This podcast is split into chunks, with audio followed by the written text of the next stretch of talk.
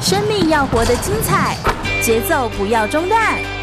张开双手，迈出步伐，跟着心跳的频率，释放你的脑内啡。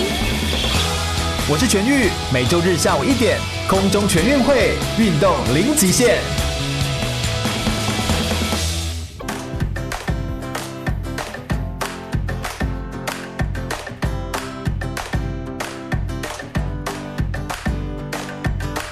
全国广播 FM 一零六空中全运会，我是全玉。每个天的下午一点到三点，在空中给你轻松好玩的运动讯息，还有体育圈内的大小事情。Hello，大家好，又来到了空中全运会的节目现场，我是全玉。每一次呢，可以在空中跟大家分享很多好玩的体育相关的故事，或者是邀请到运动员来到我们节目现场，都是一件非常好玩、有意思的事情。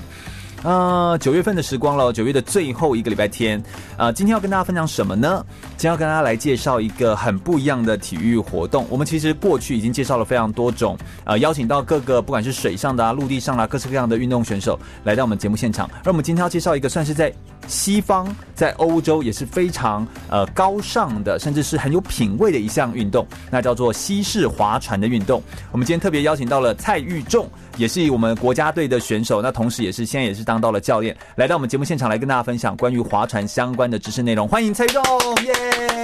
跟哎，各位听众，打大个招呼家好，我叫蔡玉仲。嗯对，大家好。你是目前是算是划船队的选手嘛？呃，目前是这样还算称呼是吗呃， 对，战选手，目前还算是现役的选手。对，嗯，OK OK OK，哎、听说划船运动在西方其实算是很高尚的运动，是不是？皇家贵族才能够玩的运动，对，是这样子通说常吗？在在欧在欧洲部分啊呢，以前是属于稍微地位比较高的，嗯对或是一些因为船很贵吗？对，它的硬体设备其实也是不便宜，对啊对，。就船很贵，桨也很贵，衣服也很贵，是这样吗？基本上衣服应该是还好 了，对，衣服还好。但就是它的有一些道具吧，而且它的训练，包含训练的时候用的器材、划船机，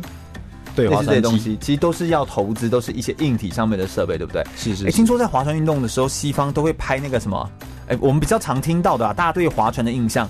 除了很容易跟龙舟搞混之外，就知道就是有一些猛男阅历，是不是这种东西？是就有是这在种东西。国外的时是候，哎、他们为什么会有这样子的这样子的想法，对不对？也算是做公益吧。对他们算是做一个公益，然后他们拍摄这个阅历，然后把一些收入捐给一些公益团体或者做一些像慈善机构这样子，相嗯你们关自之类的己善事。听说那个玉中，你们自己也有拍一系列的那个，哎、听说是全裸入境，是不是？对，其实我们也讲就是效仿国外这种方式，就是哎、诶行销一下我们自己这样子。在去年全国运动会的时候，其实我们呃台北市划船队对自己有拍摄过，哎、也是相关类似的这种阅历。所以就是今年也有打算要再来拍吗？呃，今年今年大家身材可能没有像去年那么好， 所以 呃，了解所以了解。所以可能待明年，明年 对，明年又有大赛的时候，大家维持好了，我们再来拍一次。就大赛前的时候，把身体就是充饱电，然后都练好了之后要来拍。其实这也算是一种很好的记录，哎，对不对？就是把自己呃最好的身体的状况，然后同时可以做下一个美好的记录之外，然后又可以做公益，又做好事情。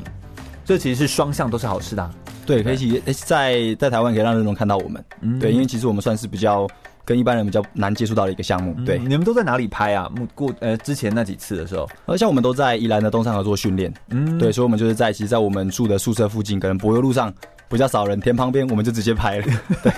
所以这是一个路边有可能会看到的感觉，这样子的。总之就是你们在你们自己训练的基地，同时台湾其实，在东山河那边其实也蛮漂亮的啦，也是也算是台湾的某另外一种的景点，所以就是等于也可以用附近，然后也表现出一些台湾的风光，就是地理环境啊，或者是水岸风光，类似这样子，这也算是另外一种的拍摄的方式。其实我觉得看到很多的运动选手，他们可以用不同的方式来做行销，来做宣传。那可不可以先跟在一开始哦，一开场我们先跟大家稍微介绍一下，我们说的划船运动到底跟所谓的划龙舟或独木舟这些到底有什么不一样的地方啊？像其实以最简单来分的话，就是我们的目标位置不同，嗯对，像划龙舟跟独木舟，像那是蜻蜓之类的，他们的目标都在前方，我们最目大标在前方是说我们面对着我们的目标，对，我们面对着我们的目标。 OK OK OK，但是划船比较大的差异是我们是背对着目标，背对着我们目是背对着标，目标那怎么划啊？嗯，其实我们会，我们船上会有一个支点，那我们利用船桨的移动，让我们进行一个推力，然后往后走。哦，对所以你其实看不到，对对不我们对其实看不到目标，对我们其实看不到目标。但你只要看得到敌人都在你的前方，你就知道你赢他了， 对不对？ 没错没错大概这是就可是以倒过来的感觉，对，就是反过来的意思。反过来的哈。那你如果是龙舟，你就是必须看到旁边没有任何人，好，这样你就是已获胜了，这样。对，最简单就是这样子的差别，目标在前，目标在后。嗯，所以其实是一个背向式的运动，而且划船运动跟我们一般人不太一样，想象不太一样，不是一直在拼命划，它是屁股在动，它是屁股移动，然后手也移动，跟我们想象中就只有手在挥划，就龙舟的时候只有手在划，感觉真的不太一样。我们龙舟是坐在一个固定的位置上，但是你们这个划对，船它的是它的屁股幅，度比较小，哦对它划桨的幅度比较小，像我们是幅度比较大，对幅度比较大的动作，要屈腿，然后要要伸髋，然后我们要做手臂的拉桨动作。嗯对，其实我们整个身体都会做一个延展，对对，其实相对动作会。大了一点。嗯，所以其实以这样子比较大的动作，然后就可以让整个力道完全可以压到水之后，让整艘船可以往后就喷射出去，有点像是射箭一样，对对射出去对那种感觉。所以这其实速度也可以非常的快速、哦。西式划船，所以这个西式划船运动其实有非常多的学问，然后同时也有很多高深的技巧在里面。当然，它的难度比较高，在台湾虽然比较少人，好像没有那么的熟悉知道。但其实台湾是个海岛国家，依山傍水，我们更应该知道更多关于水域相关的体育活动。所以我想今天呢，我们跟大家分享的是西式划船的运动。我们等一下稍待一会儿，我们一样邀请蔡玉仲来帮我们介绍更多关于西式划船的知识内容，还有一些操作的训练技巧哦。马上回来。我是举重金牌教练林敬能，您现在收听的是 FM 一零六全国广播全域主持的空中全运会。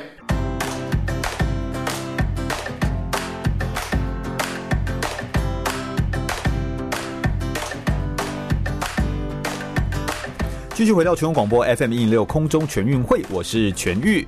呃，今天要跟大家聊到的呢是西式划船运动，其实是在西方的一个贵族性的运动。而我们今天特别邀请到的是我们在台湾哦已经蝉联了四届全运会冠军的选手，同时也是仁川亚运会的第六名的选手呢蔡玉仲来到我们节目现场，欢迎玉仲，耶！来，各位听众大家好，我叫蔡玉仲，目前还是华人选手。对是的，哎，玉仲可不可以给我们介绍一下，其实到底你当划船选手到底多少时间，以及这个西式划船运动到底是比较难的地方是什么？可不可以给我们稍微介绍一下你自己？如果加上今年的话，是我呃划船生涯是迈入第十一年，嗯对，刚迈入第十一年，对，对。然后说到说划船比较困难的地方嘛，相对来说它只是一个重复性很高的动作，对，对，所以人就会觉得说，哎、练久了可能会非常无聊、枯燥乏味，嗯，对。那尤其是在如果在水面上的话，因为其实水上水面上没有什么遮蔽物，对，对，其实我们的日照是非常严重的。哦，听人家说就是呢，在水上呢是一颗太阳，在天上又一颗太阳，所以你们划船运动是两颗太阳， 没错，对不没对错， 每天在划的时候是面对两颗太阳在面对，对不对？非常的不容易，这其实是很容易晒黑耶，也会不会对于身体会有一些状况啊？会不会？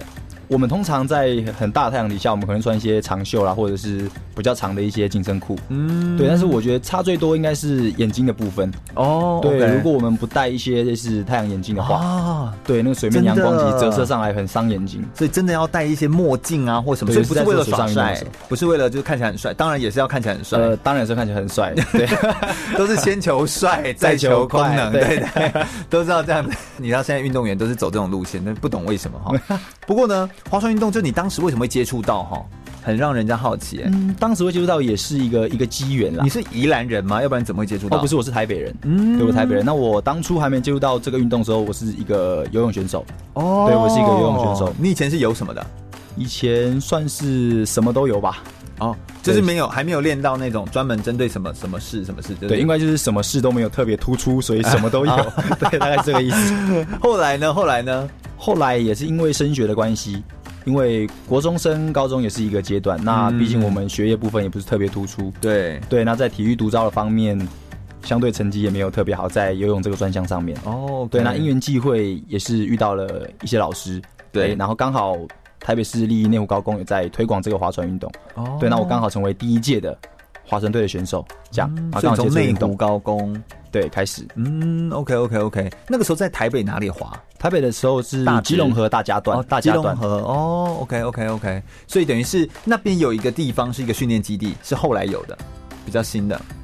比较新，它一直以来都有，一直以来都有。哦只是你们高中是那个时候第一届这样而已。，对我们是比较新，是第一届，然后对那个场地也是比较陌生。但其实那个场地跟大家都一直都有水上运动的活动。感觉好像蛮好玩的。如果可以，你知道，想象一下，如果你有一个专场，然后你在高中的时候可以一直离开学校，然后出去划船，听起来不错啊，有吗？还是并不是？并不是，因为我们其实 算是算是第一届的选手，在硬体设备上面不是那么的完善哦那怎对么所以我办们那时候没有船只，啊，划船没有船只，那你怎么练？呃，有有有有在学校拉一些划船机，辅助模拟一些划船的感觉跟动作。哦，对。那拉划船机，划船机是一个什么概念？就是一个在陆地上面，然后一直嗯，对，固定式的一样做拉一个舟体上面的运动，哦，对，然后用风扇制造一个阻力，这样哦看起来有拉水的感觉。就是看起来有那个感觉，但其实上根本没有碰到水。但但其实动作模式是一样的。嗯，但对这个也是要练到够熟练，其实才能够进到船只上面，才能够发挥一定的功效，对它或也会做比较出一稳定定一功率点的动作。是是是嗯通常你们在划这个划船机，它其实也是一种相对应训练的动作，好像现在有一些健身房也有，对不对？对，现在这个很夯，对，很夯。嗯所以划船运动，你看有这样的运动，然后好像也蛮夯的，好像也可以，你知道拿出去，好像也是说起来好像也非常的，你知道，让人家可以羡慕一下那种感觉。说我是划船队的，好像这样蛮厉害。后来你怎么一路升上来？后来到大学的时候就接继续接着练吗？是这样子？呃，到了大学，当然虽然训练没有像高中那么的能够规律啦，嗯对，不过也因为到了大学，自己的时间可能比较多了，那嗯稍微安排一下自己的训练时间，然后规划一下自己的一些课外的活动。是是，对对是对，但是还是以选手为重啦。对，因为当当到上升到大学的时候，成绩也是刚上来，哦对，刚上来，的但是希望能维持住成绩。对，所以在训练上面还是对自己还是蛮要求的。对，嗯，你有没有觉得在划船运动这件事情上面，好像亚洲人比较会有优势吗？还是其实还是欧洲人还是比较厉害？它还是跟身高或跟什么很有关？，对，其实很明显就是这个运动真的是为高大的人而设计的，哦，真的，真的真的，他就很吃身高、手臂的长度，手臂的长度，对，跟身体的高度。因为力举的关系，对，没错，幅度的关系，对我们我们的做工距离的关系，哦，所谓的做工距离的意思呢，给听众解释一下，就你手可以拉多长，然后你就可以施多少的力点，就你的支点跟你出出的这个手的距离，可以换算出来，可以变成一个功率，那他们这样才能够摆的那个桨的幅度啊等等之类都会变得比较好。所以对你们而言，其实是一个求速度，然后求快速，然后还有功率可以发挥多少的一个运动。对不过可以这样一直接触到水面，其实也是另外一种很不一样的生活的样态，我觉得啦，也是蛮独特的啦哈。不过看看起来就是蔡玉忠，就是他的表情就看起来是非常的痛苦，就好像有过 有过一些不舒服的一些经历。不过我想哦，等一下在我们也会跟他们分享一下，在训练过程当中到底有一些呃挫折的地方，或者说是对于初学者，如果你真的对划船运动有兴趣，还可以怎么样来接触来学习呢？我们稍待一会儿，马上回来哦。有意思的电台 FN 一零六全国广播，您现在收听的是全域主持的空中全运会，我是亚洲标枪纪录保持人郑兆春。全国广播空中全运会，我是全玉。我们今天跟大家介绍的是西式划船运动。接下来我们一样来询问一下蔡玉仲，我们的这个连续四届哦拿下全运会的冠军选手。玉仲，我们想请问一下，哎，到底划船运动，如果你简单跟我们快速介绍一下，不要介绍太专业哦，哈、快速跟我们讲一下，让听众们知道一下划船到底是什么的话，你会怎么分类啊？还有哪些种类？最简单的分的话，就是以你是一个人拿两只桨，嗯还是一个人拿一只桨，就是你是操作单桨还是操作双桨。哦，单桨或双桨，，对对对。那再来的话，就是以人数来分，像双桨的部分就会有一人、双人跟四人。哦对，那一单二四，对，那以单桨的部分来说，因为是一人一只，所以它的最少人数是两位，就是 OK 两人、四人跟八人，都是双数。对，都是双数。所以用这样子来区分，然后就有很多种的比赛。你们是有分重量吗呃，重量的话，我们就是两种量级， ？OK，对，一个是轻量级，一个是公开级，哎哦对，，只有两种量级，公开级就是没有重量，没有重量限制。那轻量级的话，就是以体重个人为七十二点五为最高上限，这样子。哦，七十二点五为最高上限，平均体重六十平九点均九。。对平均船只的话是以六十九公斤为上限，这样。哦，OK OK，所以这算轻量级，所以那个时候拿下的冠军都是轻量级的。对，是轻量级的双人双桨这个项目。嗯，其实大家不要小看哦，是蔡玉忠坐在我旁边，蔡玉忠也算是一个划船界的帅哥，没有没有，就是他没有其实就是呃。看不出他这么的瘦 啊，应该说他其实很壮。然后划船运动的人其实身上是很有肌肉、很壮的这样子。哎，倒是玉仲帮我们非常贴心，帮听众们准备了一个他生活当中一直会听到的一些声音， 无限循环的声音。无限循环的声音。我们来听一下，其实，在划船运动当中，一直会听到这类型的声音，给大家感觉一下是什么样的感觉好了。哎，这是不是就是你们划船当中的声音哈？对一个船只在水面上流动的声音，嗯，对，跟你的桨抓到水的感觉的声音，所以就会不断、不断、不断的有这样的循环声。对，哎、你每天在面对像这样子的声音啊，就是听到被声吗？ 没事。弄为 S N K 对不对？都已经就是都已经腻了，对不对？哎、但这个是什么样的声音？还有就是碰到水面，然后跟你船桨会卡卡打，那个是卡住吗？那个其实有一点一点点的那个间隙，对，像我们的船桨跟我们的呃船桨上的支点桨架嗯，桨、架嗯那叫桨架，对，它上面有个支点。那其实，在我们抓到水的那一刹那，多多少少会有一点点的间隙。哦，OK，对，那是因为我们 OK，OK 我们录的那个声音可能稍微大了一点， OK OK，对，因为固体碰撞声音稍微大了一点，对啊。是，但我觉得这其实很有意思，就是你每天在跟水相处的时候，你你好像手要放的很轻松，然后才能够更把那个轻轻柔柔看起来没有什么力量的水，但却要把它搅动，然后让你的船可以前进，这好像是一件很对，水很就有是哲理的事情，我水就觉是得。真的是一个很麻烦的东西，你太大力它就，它就也把你吃下去，对但它就不动。但你那你太太小小力力它也不会，它也不动，没错，它就很皮，所以就很麻烦。嗯，对，真的真的跟女人一样，是这样吗？啊，其实哎哎， 哎，你在讲了这句话意思，我怎么觉得你好像意有所指，意有所指。不过 呢，感觉起来你们选手之间好像每天在接触水面啊，变成你们选手之间四人或两人、双人在练习的时候那种。呃，伙伴之间的默契跟生活的样态，好像就变成一种有趣的事情。可不可以跟我们分享一些有趣的你们之间的小故事啊？有趣的最有趣也是最常发生的事啦。对对对对对对，像是说说看因为我们的船只一样是往背向式的方向行走，对，背向式的，背向式的方向，那等于说我们往背走背向式的方向行走的时候，风会往前吹。嗯嗯嗯嗯，对，那这时候如果有人放屁的话，天哪，那 就是他自己完全没有闻到。对，主要是后面第一个放屁，前面三个就会闻到，大概是这个意思。如果你划四个人的话， 对，哎呦，好好悲惨哦， 好悲！你们是很刻意，就是就会安排发现还没闻到屁味就有人在笑了。就已经很开心这样，就对知道是很开心了谁这样子。所以其实你们应该都感情很好吧？这样一群人聚在一起，对，其实划船很妙，因为我们是不管你划双人或划四人，甚至你是划八人的船只，嗯我们都是同时到达终点的。对，对，就是没有你我也不行，没有我你也不行，我们是有一种这种概念。所以你们们也没办法算说是谁比较强，对不对？应该比较算是算是说就是你们还是要一起变强啊，没错没你错没办法错一个人说一个船人不强是一个人划的，对啊，没错，。真的，所以你很需要伙伴，这更是可以表现出团队精神的一种运动，对不对？对对对，像在国外其实很多企业会想要跟划船队做一些结合。哎、为什么？为什么？欸因为像它不像一般的团队活动跟对团队的运动来讲，说，哎、如果你打篮球，哎、你稍微比较厉害，就得多一点分。嗯但是在划船这个项目里面的话，就是我必须配合你，你也要配合我。没有国王，没有第没一有没有名，没有对大大家家要一起努力。对，我们都同一艘船上的，输赢都是我们要一起承担。这这其实说的很好，我们都是同一艘船上，对不对？同舟共济，我们说 partnership 伙伴关系，对不对？所以 partner 伙伴 ship 就是说船的意思。所以你看这个英文字也真的是形容的非常好，这真的是一艘船上同舟共济。所以划船运动更是能够体现出这种运动精神当中的表现，团队共同来努力。这样子，那如果当中的实力搭配，或者说是如果有点悬殊的话，也要互相能够把大家拉起来。我还记得我认识几个在国外的 NCAA 划船的选手，他们其实在分享，他们会说他们会依照你的桨的幅度，或者是你拉划船划船机的那个功率。去分配你所坐的位置，站在几号？如果是八个人的船或什么，站在不同位置，啊对对对那个是什么意思啊？其实像某些位置都有某些位置的特色，嗯对特色。像如果比较偏船身中间的，通常都是力量比较好的，功率哦下发挥的比较好的， OK 嗯对它能给船有最大的动力。对，那可能坐在最前头的，就是负责要把船的一个流畅性的节奏做得稍微好一点。所以方向抓好，流畅性抓好，嗯是这样的主要感是觉主要吗是节奏跟流畅性，哦对每一每一每一节奏就每每一讲，对要几个频率，类似对这样子频率，然后跟那个船身行走的节奏，哦对，那可能坐在一好有趣哦，坐在一桨的话，可能就是稍微对水的感觉稍微好了一点，嗯，稍微好了一点，对它能更容易的摸到水的位置，哦，是是对，是其实是每个是位置的位置都每个位置的工作非常非常重要，是对，是在船在行走的时候，如果像是排一排的人坐在一起，你你有划过八个人，或者是有有有，我有玩过八那个你人，大概会是坐在什么位置？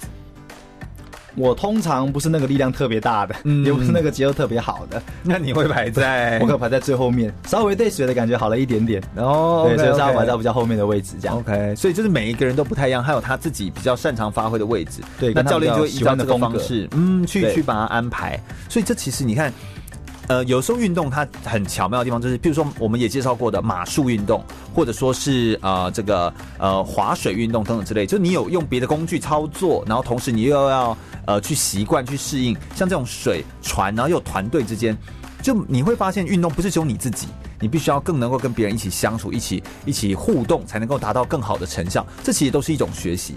我觉得有时候多从运动当中得到一些这种学习的知识，其实非常不错。有没有在运动当中你觉得个人非常挫折，或曾经有过一些不一样的呃激励你自己个人的一些故事等等之类的，有吗？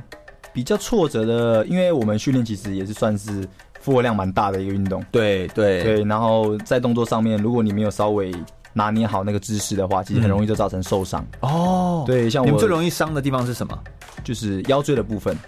腰椎的部分，对，像之前我大概在啊听说你睡觉都睡不好、哎，没错，没有没有睡好过，天哪！ 你现在才几岁？你现在几岁？我现在今年的话是二十六岁，二十六岁，二十六岁的年纪，然后已经没办法好好睡觉了。天啊，这呈现一种，其实运动员真的是有很多运动伤害，那怎么办？怎么办？目前啦，还是以尽量以伸展啦，然后跟肌力训练做配合，让我能继续延续我的选手生涯。对，感觉你讲的也非常的没有不肯不肯定这样子，那你怎么办？你遇到这些挫折，你都怎么鼓励你自己，或者是你怎么调试啊？鼓励我自己嘛。之前因为还是没有相对那么成熟，所以可嗯是能某些遇到挫折的时候都会很生气啦，脾气很暴躁啦，嗯或是会迁怒一些其他事情或是人。对，但是目前的话，如果还是说遇到一些挫折，可能都会先静静想想，嗯，对，先静静想想说，哎、我到底为什么，然后再重新开始。有时候也想想初衷，想想自己为什么当初来练习。对，为什么我们都已经训练的不是那么的好了，那为什么还要滑下去？哦对，我们是为了什么而滑？嗯对，这种感觉，其实把热情找回来，我们在面对任何事情的时候，我们都可以做的比较好。其实这也是可以跟运动员学到的事情哦。我们练习把自己真正最核心的那个本质，当时为什么要、为什么要做这件事情，把它找回来，其实才能够真正找到最原始的动力，来继续完成我们所想要做的运动哦。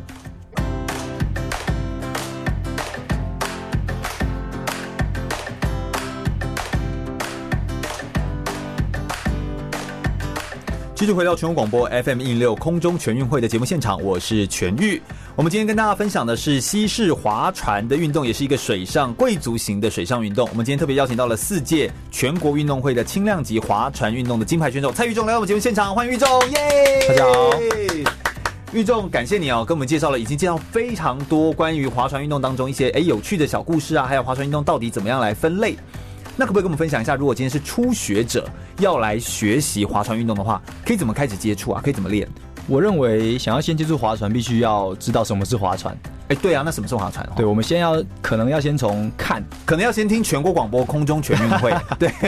可是你要密切的锁定，你就会知道很多东西，再来才能够做下一步。没错对没错。没错没错。 那再来是什么？你再来，我觉得先去看，先你去们先去看练，习来真的看看看我们的船只是怎么运行，怎么动作。嗯对，先来实际的看到之后，哎、你才知道，哎、原来哦是这样，因为其实用听的跟用看的会真的差蛮多的。所以真的看到你们有一些动作，或者是拉拉那个侧弓仪等等之类的吗，对，划船机的感觉，划船机，所以就真的去感受过去、听过去、接触过去，走到海边去看看你们。或是河面上，所以你们通都常在我们在哪河里？面你如上。果希望人家来看你们的话，快点赶快通讲常一比下较。接近的话，那是在宜兰的东山河。好，虽然有点远，好， 但是不会但啦，是台当北然40度分假钟嘛，而已当然度假嘛，对不对？好，出去走走，我们这个中部地区的伙伴们呢，也都可以，好不好？就去度假的时候，假日时间，好不好？去宜兰的话，而且去找通到他常们嗯这样，那个寒暑假的时间，寒暑假的时间，你们我会有一些什么营队吗？对我们通常寒暑假的时间都是校队直接一力训练在那边，哦，所以就住在那了，对，搭住在帐那篷了。。呃，没有，我们有住 民宿，对，或者是租一些租一些地方住这样子。我想说对搭帐，没错篷这样也太浪漫了，就每天还可以没错喂蚊很子，寒冷的， 对。然后这样太阳升夏起，天然后落下，这样身体落下，这样带着一只狗，这样对，其实也就是我们寒暑假时间比较常待在东山河啦。那那对于说其他小朋友的话，想要接触这类运动，也可以利用那段时间，哎、来东山河看看我们划船。嗯，你们对都的划船的，你们一整天的大概行程怎么安排？可不可以说一下你们的一天训练的？训练的话，呃因为通常时间如果是暑假的话，太阳都特别大，嗯对，太阳特别大，所以我们要躲太阳。最对更早起来五更点早起来，大概五点就要起床，那五点半过之前，我们可能就要在就水入面水上。了。哦对，水面上，水面上。那通常训练时间大概是两到三个小时不等，那两准三个小时训练不等到五六七八八点多，大概就要八点收多了，因为太对我阳太们大大概就太了。阳太大，我们就会上岸。那在终端，那我们要去看到你也不容易啊！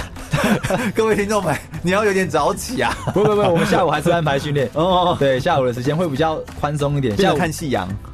对，大概我们也是三点三点半开始训练，在下午的时候。哦对，那时候太阳就稍微小了一点，嗯，对，也比较嗯嗯阴，比较凉快一点。对，那时候还是进行训练。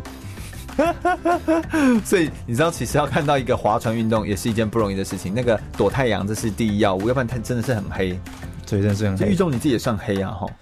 对我真的是很黑，好想去美白啊。 太夸张了哦。那有没有一些提醒啊？如果今天他们真的已经在练划船运动的话，有没有什么特别需要注意的一些事项？譬如说， 稍微注意的比较简单，不要我觉得受是伤对，不要受伤，嗯姿势的、姿势一定要正确，嗯对，然后再来一份一点是水分一定要做补充，哦，对，水分一定要做补充，因为你在消耗的时候你自己自己不晓得，而且而且你在水中，你更不晓得你自己缺水，是这没种错感没觉错，吗。而且太阳其实直射那个消耗蛮多水分的，嗯对，所以一定要补充足够，对对对，所以这些一些在运动当中避免运动上面受伤，还有一些训练上面的这个变成训练都不好。你如果水分不够的话，你其实训练是没有效果的哦。所以这些训练都是非常需要注意的事情，这样子哦。那可不可以跟我们来谈谈这个？其实划船运动它其实本身非常的好玩啦，应该有一些有趣的。你们如果平常没有做划船运动的时候，你们休闲的时候还会做些什么事情呢、啊休闲的时候，像各个环境其实他自己对于对于兴趣方面都有各个取向。对对对对，但像我们都是运动员，我们都是比较喜欢运动的。哦，OK，对，相较我们所会，以你们会做一些别的运动或什么样的训练来，算是有点补充一下这个运动上面某些激励啊，或者是呃放松吗，或怎么样吗？像我会去骑骑单车、脚踏车，哦对，因为毕竟划船还是算是一个有氧能力比较要求的一个运动。 ，OK，对，那相较你一直在做划船这个动作，你会觉得非常无聊。我觉得那有的时候就是不要就做一个相同类型可以达到同样效果，但是却又方式不一样的玩法，没这样错比，较好玩。就你像我呃上前一阵子大家跟大家介绍到的十项全能运动，他们会喜欢十项运动是因为他就可以玩十种田径运动，然后就是呃今天练这个，明天练那个，就可以比较好玩。就不会让他觉得一直训练很疲乏，所以你们也是有点走这种路线，就是挑一个另外一个有氧运动，然后来做训练。没错，没错，没错。因为毕竟一直执行同一种运动模式，效果也不是说相对那么好。嗯对，那如果我们把一些训练的时间拉去，哎，我们去骑骑脚踏车，我们去跑跑步，要骑很久嘛，骑很距离很长吗？剧院场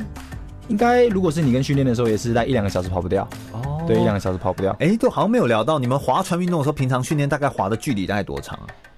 距离，因为像我们的华人选手有分哎、诶国中生、高中生，或甚至是大学生，或是以我现在这个年龄的。对，对像那你呢？像我的话，目前如果以是赛季要准备赛季来讲的话，嗯一般训练的课程的话，一餐我们会训练二十四公里左右，二十二公里十到二十四公里不等，在水上划，在水面上，公里，对，在水面上，啊，感觉很久哎、习惯就好了，应该还好，大就概已是经两个超多过小半时。马哎、就是而且那半马半程马拉松它是在路上跑哦，你还要你要在水上滑滑二十四公里这样子，天哪、距离很远呢、那这样一天，那只是一餐呢、那一天不是要两餐到三餐吗？嗯，基本上一天是三餐，那所以一天就可以滑了二四加二四加二四，七十三哦公里。没有，我们不会玩二十二十 二十，对，但是距离真的有点长，对对，啊可能早上跟下午吧，对，早上 OK 跟下 OK，午，哦早上下午，那晚上可能是练一些体能或什么之类的。，对，那所以一天也是个五十公里左右，差不多。但是如果你要跟真的像国外的华人选手比起来的话，其实还不够嘛。我们的里程数基本上应该还到不了他们的一半。天呐！所以你们其实要滑很长的距离，每天呢，我可以想象那个无聊的感觉，就是你每天都在看到一样的水面，就是好做一样的山动作好水好无聊，对，然后做一样的动作，作，天呐做一样的事情。啊所以你看哦，运动员真的是要很能够忍耐那个重复性动作的人，真的是一件很不容易的事情。所以其实哦，你看到这些运动员可以拿下连续四届的呃这个冠军奖杯，或者说是他们可以还可以比较国际的赛事，他们是一定有一定的水准跟一定的耐耐受的程度，还有意志力。要够相信自己可以做得到，真的是一件很不容易的事情。我们稍待一会儿来继续访问一下蔡玉仲跟他有关划船运动相关的内容喽，马上回来。我是日本职业手球选手周旭明，您现在收听的是 FM 一零六全国广播全域主持的空中全运会。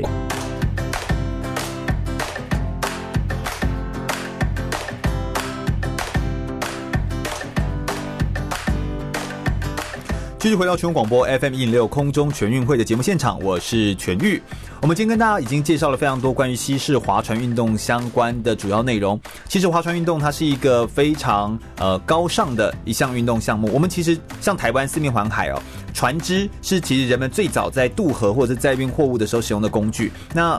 为了要把船船只上面的货物可以来做靠岸啦、然后可以越载送越来越多的东西，所以就会有船只的发生。而船只的发展，一直到后来就有蒸汽船啦、竹筏船啦、游艇、潜水艇、航空母舰，这都是船只的发展。而船只发展伴随着船只相关的运动也就慢慢的盛行起来。而划船运动其实非常非常早，早在第二届的奥林匹克的运动会当中，其实就已经排进去，在巴黎的奥运会上就已经排进去了。而到了一九七六年，隔了七十六年之后，女子划船就又进入了奥运的比赛项目。而我们今天特别邀请到的蔡玉仲来到我们节目现场，其实玉仲也算是划船协会当中的运动员的理事、哎，是是所以来是到我们节目现场来跟我们分享一些关于运动员有关的，还有一些划船运动相关的知识跟相关的介绍内容。可不可以给我们介绍一下国内国外目前在训练上面？你好像也接受过国外教练的训练，呃你觉得有有什么不一样的地方？最大不同的差别就在嗯，国外教练会比较有系统的去训练选手，对，对比较起来，他相对起来比较有耐心一点。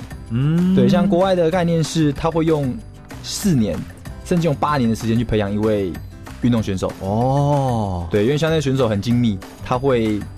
用各种方式有系统的去让他做慢慢的进步，对，慢慢的进步。嗯一步一步来做推推展，让他的训练可以越来越扎实，然后一步一步的前进。那台湾的训练呢？台湾训练会比较偏向怎么样类型？比较偏向是因为我们其实都是学生身份，对，那相较对于嗯就嗯训有练的升话，学啊，有等对等的，嗯没有办法那么规律，对，所以在训练上可能密集的时间就可能在寒暑假比较多，哦对，那我了平时解的你时间意思可能就很琐碎。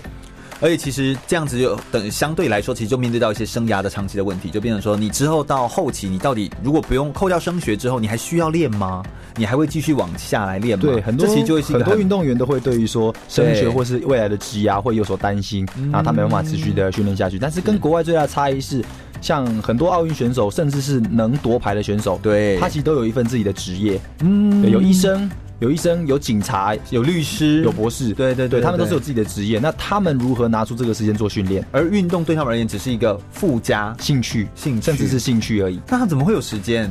所以我觉得这是我们更要向国际上面学习的一个部分。嗯，对，那么他们如何达到这两面都有的？两边的平衡，然后对怎么样在时间管理上面，或者是在轻重缓急上面的每日的时间安排来做一个更好的规划。对，没所以错，这没其错实。是一个跟我们来说很不掉比较不一样的地方。呃，跟我们自己的选手相对来讲说，如果我们要能做执行更长的运动生涯的话，嗯，那所以说这方面的规划，我们必须要去更了解，是是是，对，我是们更了解这个部分。那你关于你自己个人呢？你要不要谈谈你自己未来的运动生涯的规划？包含呃，你自己现在又当到教练的这个身份了，又不太一样。那你有呃现教在练、算是辅助的教练对啊，辅助教练这样的身份。那其实你开始在教，你会发现你在教的过程跟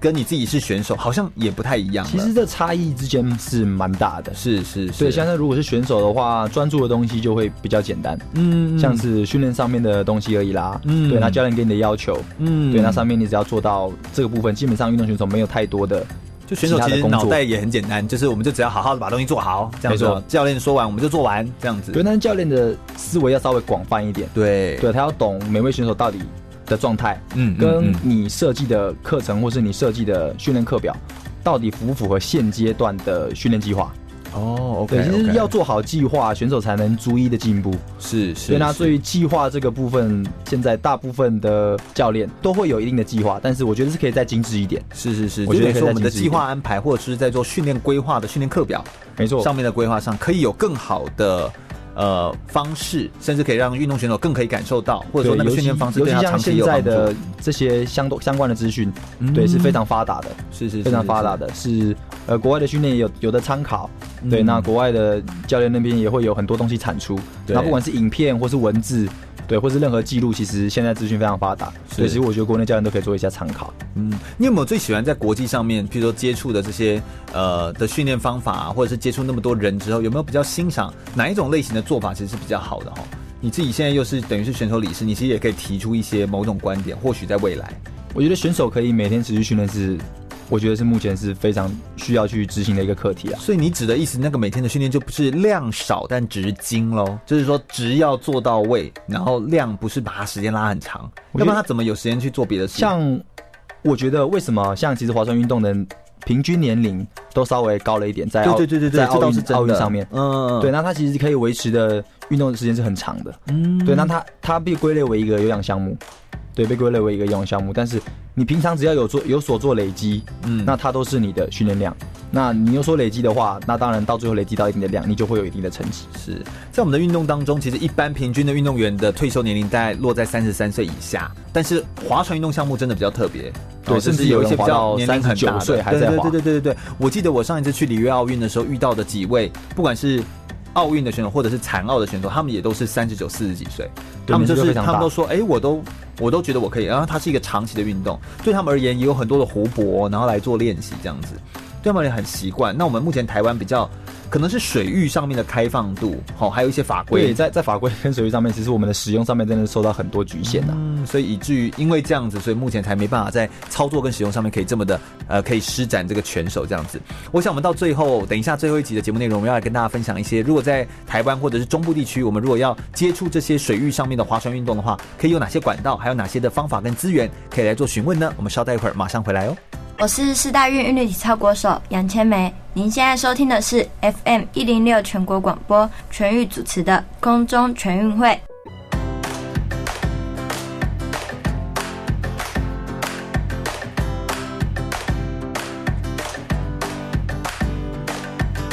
继续回到全国广播 FM 一零六空中全运会的节目现场，我是全玉。我们今天已经聊了一整集呢，都是在分享关于划船运动相关的重要的内容。我们也刚刚跟玉仲聊到哦，就是从一个选手到教练。之间，他会发现其实他需要承担的事情又更多了，需要做的事情又更多了。我想要也请玉仲来分享一下你自己个人对于未来，你有怎么样的生涯规划，或者是你对于自己未来，呃，还有没有哪些的建议要给一些未来想要来走划船运动的小选手们呢？各位跟我们分享一下。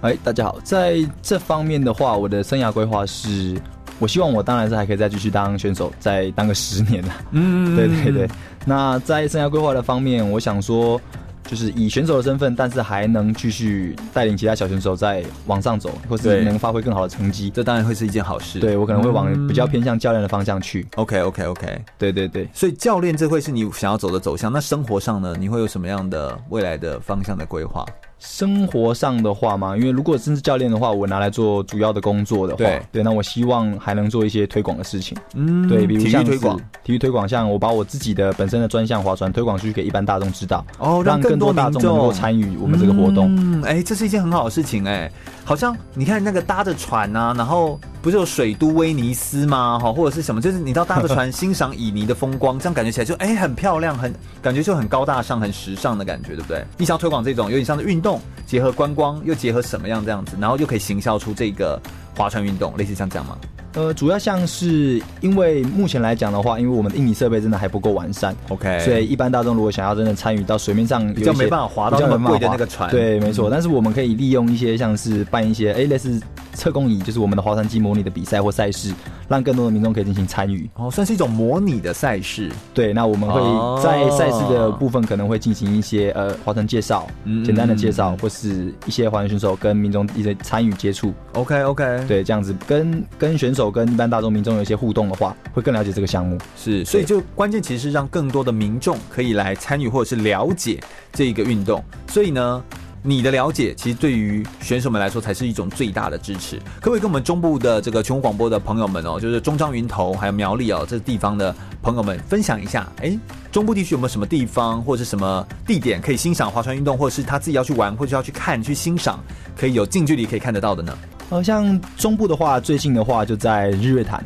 日月潭，对，日月潭，那日月潭比较靠近哦国里际面指标的知名景点。没错没 错，它在靠近里面一点有个地方叫做月牙湾，哦，哎、对这应该大家知道吧？哈，有日月潭，因为以前是日跟月日潭月潭对那月牙湾就是那个比较月潭那个部分，对比没较有那么多靠近里面观光人潮。对，比较靠近后面一点，象山游客中心那附近。嗯对，那那边的话，是南投县的水上训练基地。哦，对，那那地方也培育出非常多厉害优秀的滑板选手，哦，像非常知名的滑手就是汪明辉辉哥，我们的三届奥运元老，三届奥运、三届亚运的元老级没选手，错没错没错嗯，哎、哎，他是真的很从厉那害个地方出来的。嗯，OK，, 对，那在那个地方，方的话，目前来讲，他的选手人数非常高，可能一两百个跑不掉，他的国中生、高中生，所以对，都在没有所发展。所以国高中的，譬如说水里商工，然后水里大商工学的暨南大学，对，划船然队后都在那。边。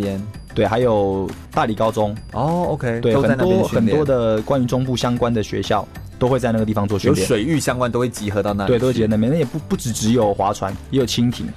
哦，对对对也有对蜻对蜓，对他那里是百八陈伟涵。 没错没错，那边是嗯 OK，OK 比较指标性的中部训练基这地。些指标性的选手都会上我们的节目，好，请各位放心。好， 你只要持续锁定空中全运会，你就不会漏接任何一个 人。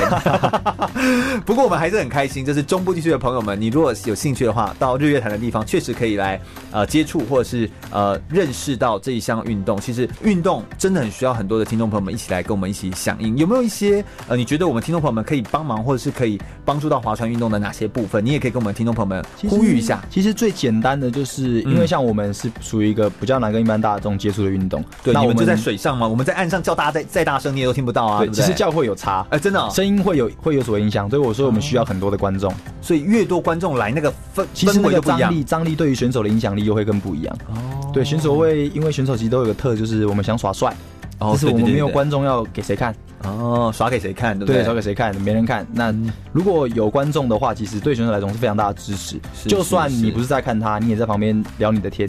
他会觉得说，哎，你是我的观众。嗯对你你有来，嗯运动像是一个表演一样。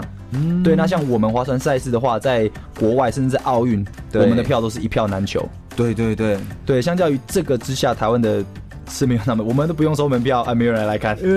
可能是大家不知道资讯啊。但是我也是希望，如果有机会的话，大家还是尽量来来参与我们的比赛活动。所以这我相样子信玉仲也是心中抱持一种期待哦。我们听众朋友们，如果真的愿意的话，你们如果愿意来看，好，就是你知道，更多人来欣赏体育活动，就可以让这个体育更加蓬勃发展。那你也才能够鼓吹他们再出更多好看的阅历啊， 没没错没错没错哦全全裸阅历啊那哎，不过我们是做公益的好吗？哈，那个是不会出现正面，那是背面，这样好吗？但就是有一这些的公益性质的活动，或者说是有这样子的。呃，他们更愿意来参与体育活动，然后可以更鼓励更多年轻人，然后有看到一个好的模范、好的指标。这其实关键都是听呃听众朋友们，都是观众的人数，它其实是一个最大的鼓励。没错，像也不只是说我们这一些呃比较年长的一些选手，像也可以在赛事的场地看到很多年轻的选手。对对，不只是我们这种，还有一些甚至国中生，对，或是高中生，他们其实展现出来的那种热情跟那种张力是跟我们不太一样的。是是是，他们所那以种都很纯值得一看、啊。对他们纯粹的感觉，所以很多小朋友我觉得是需要一般大众去关心的。是是对，是他在训练上面跟生活上面，那如何配合上训练？对这其实我觉得一般大众可以去了解。是是对，因为是毕竟要执行运动训练是相当不容易的事情。是，所以我们各位听众朋友们，这个听到了哈，我们希望大家可以更多的来帮助我们运动选手，陪伴他们来走一段路，这其实是一段很值得的。那他们也愿意在为听众朋友们付出更多，这其实是一个很好的一个循环的过程。我们今天其实非常开心，可以邀请到蔡玉仲来到我们节目现场，他不但是呃体育的相关的理事哦，就是跟划船有关的理事，那同时也是得过非常多奖牌的选手。那感谢他来跟我们分享这么多关于划船运动相关的知识跟内容。如果你对空中全运会的节目内容有兴趣的话呢，我们每个礼拜天的下午一点到三点，在空中跟大家介绍的都是我们要么就介绍一个运动项目，要么就邀请运动选手来介绍这个运动项目当中他个人的生命的故事跟历程。那空中全运会不是在追追逐现在是什么样的运动，就在做运动相关的新闻报道，我们是在做深入的运动员生命故事的专题。那非常欢迎各位，如果你有兴趣的话，可以到脸书上面搜寻“空中全运会”，注意“全”是一个草这个安全的“全”哦。空中全运会，我们每周日下午的一点到三点在空中与你相会哦，拜拜，拜拜。